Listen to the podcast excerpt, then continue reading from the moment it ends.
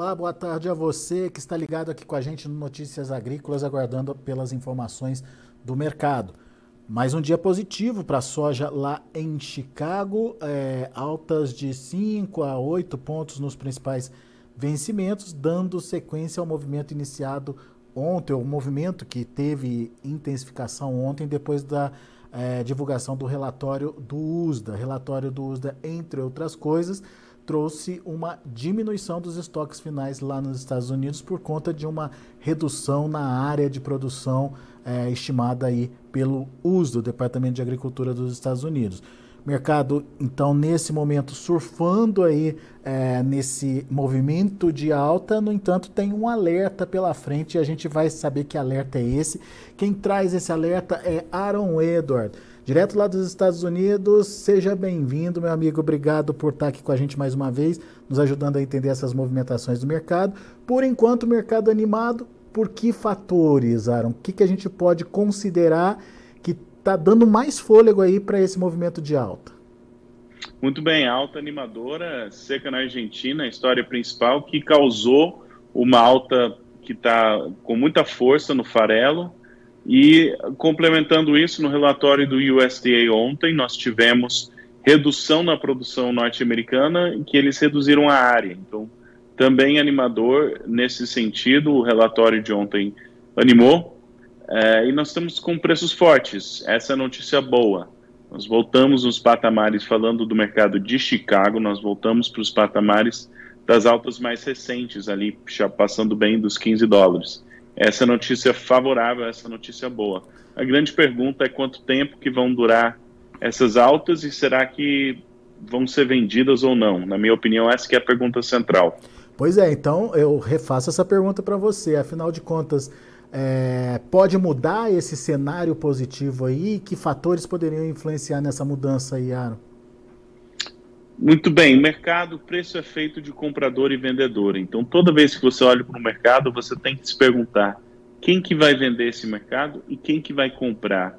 Meu receio de ser muito otimista em relação a preço desse mercado é eu vejo que tem demanda, tem ofertantes, tem vendedores dispostos.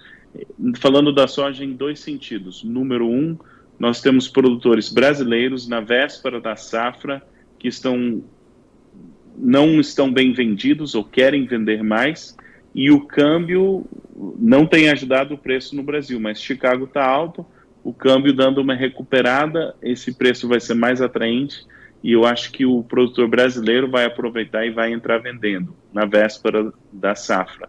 Segundo ponto é o produtor norte-americano, ele está com uma decisão diferente esse ano que muitos anos, porque a taxa de juros está tão alta. Então, ele está com inventário é, de grãos, soja, milho, e ele precisa fazer caixa para plantar, e os preços tem, dos insumos têm caído um pouco, e ou ele vai para o banco pagar um juros alto, ou ele vai vender grãos para fazer caixa para plantar. E minha opinião é que a, os vendedores vão estar dispostos no curto prazo, pelo menos até chegar nesse patamar da, no Brasil, qual que é a soja que eu quero vender antes ou até a safra, e nos Estados Unidos, quanto que eu preciso vender para fazer caixa. Então dizer, essa um onda ponto, de vendas vai pesar sobre o mercado, na minha opinião. Um ponto, um ponto convergente aí é, é todo mundo ofertando tanto o Brasil quanto os Estados Unidos ao mesmo tempo, e isso pode de alguma forma pressionar as cotações.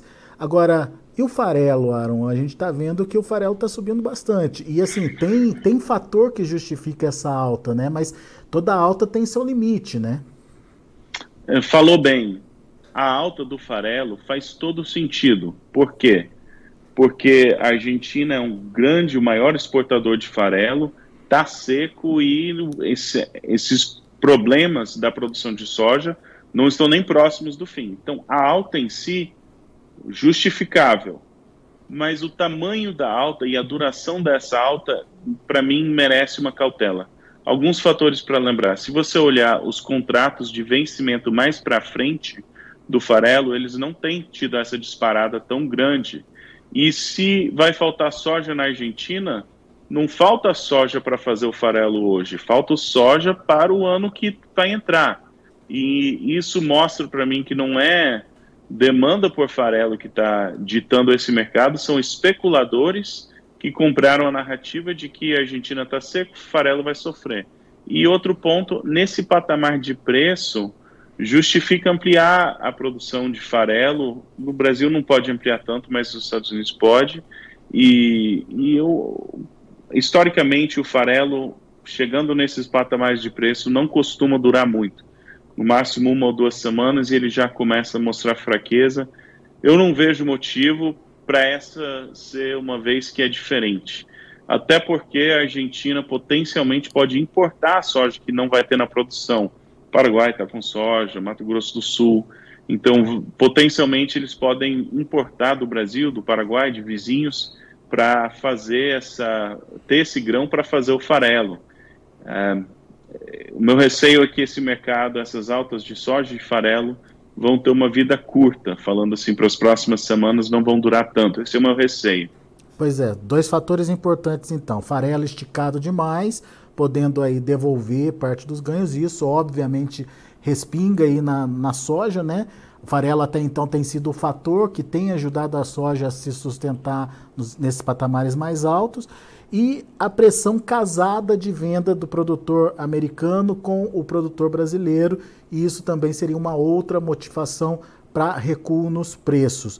A partir de quando, Aaron, é, é, essa, essa possibilidade já começa a chegar no mercado é, logo, breve, enfim, uh, esse, esse nível que a gente está vendo está com, tá com os dias contados, na sua opinião?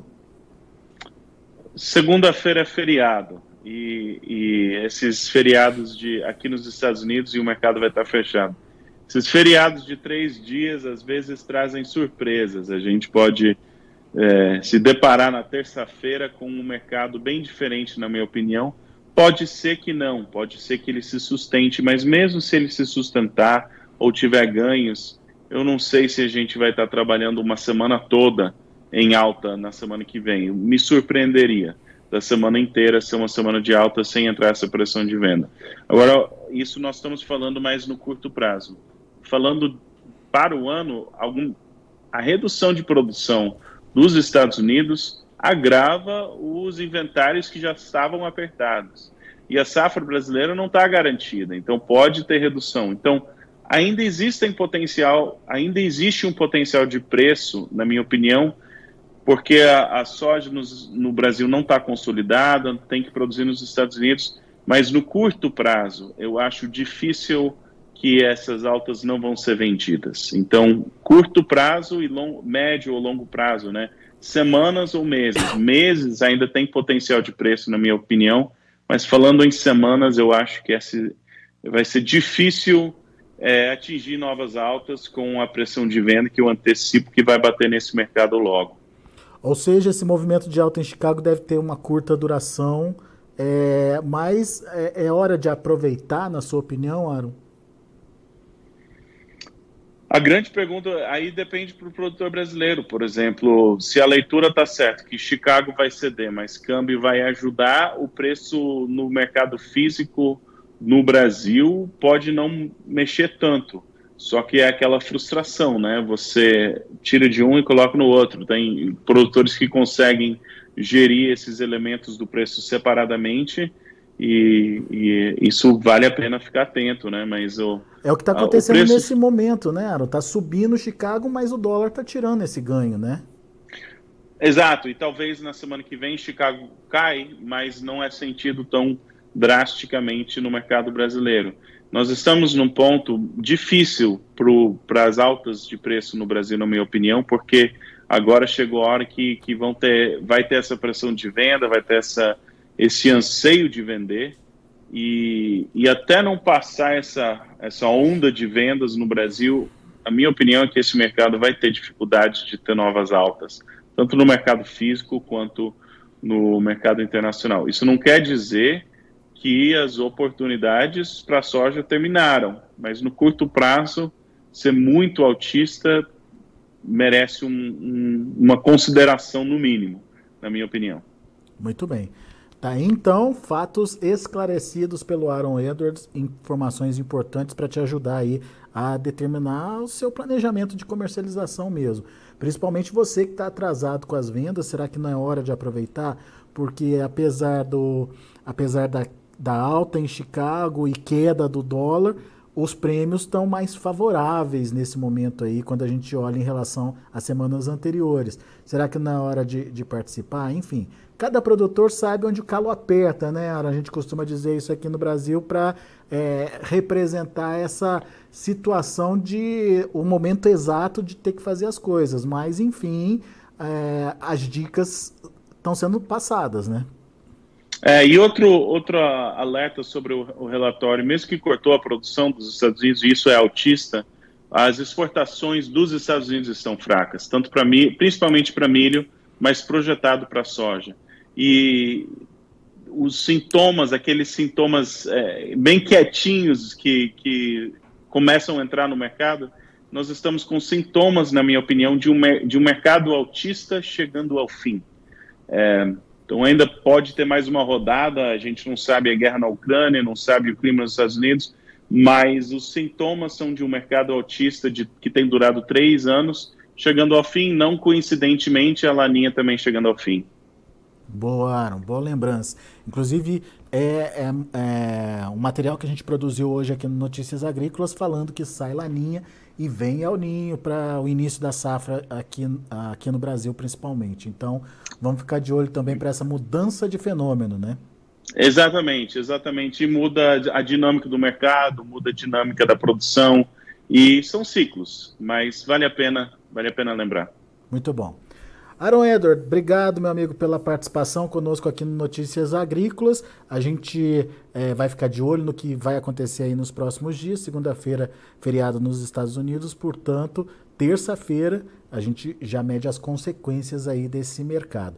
Mas, de acordo com o Aaron, é para a gente ficar atento, principalmente porque farelo está bastante esticado e quando os preços estão muito altos, o mercado costuma dar uma realizada aí. Além disso, é, o risco de uma pressão casada de venda aí, tanto do produtor brasileiro quanto do produtor americano, jogando uma oferta maior no mercado, pode também ser um fator negativo para os preços. Então, dois problemas que precisam ser administrados e acompanhados ao longo das próximas semanas, na visão aí do Aaron Edward. Obrigado, Aaron. Até a próxima.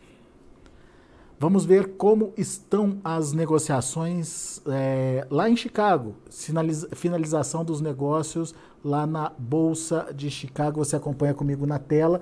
A soja encerrando uh, de forma positiva. Uh, março, 15 dólares e 28 centos por bushel, 10 pontos de alta. Maio, 15 dólares e 28 centos por bushel, também alta de 9.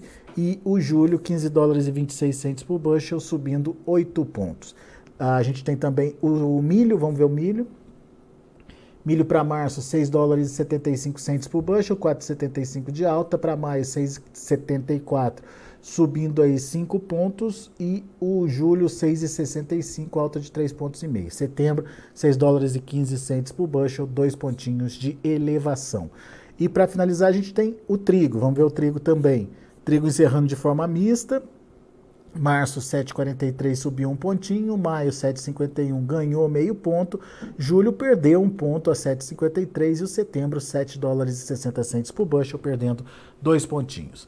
São os números de hoje é, de finalização do mercado lá na Bolsa de Chicago. Lembrando a você que está nos acompanhando no YouTube que é importante que você faça a sua inscrição no canal, que você é, dê o seu like para ajudar a gente a distribuir melhor aí as nossas informações e não deixe de acionar o sininho. Ah, aquele sininho vai te lembrar sempre que tiver é, uma, um ao vivo, uma, um boletim acontecendo no Notícias Agrícolas. É, ele vai notificar você de que tem evento ao vivo no ar. Então, ajuda a gente, faça a sua inscrição no canal. É, não, não, se esqueça de deixar o seu like e também acione o sininho para receber as informações. Combinado? Daqui a pouco a gente volta com outras informações, mais destaques para você no Notícias Agrícolas, as informações completas de mercado para que você seja o produtor mais bem informado do Brasil.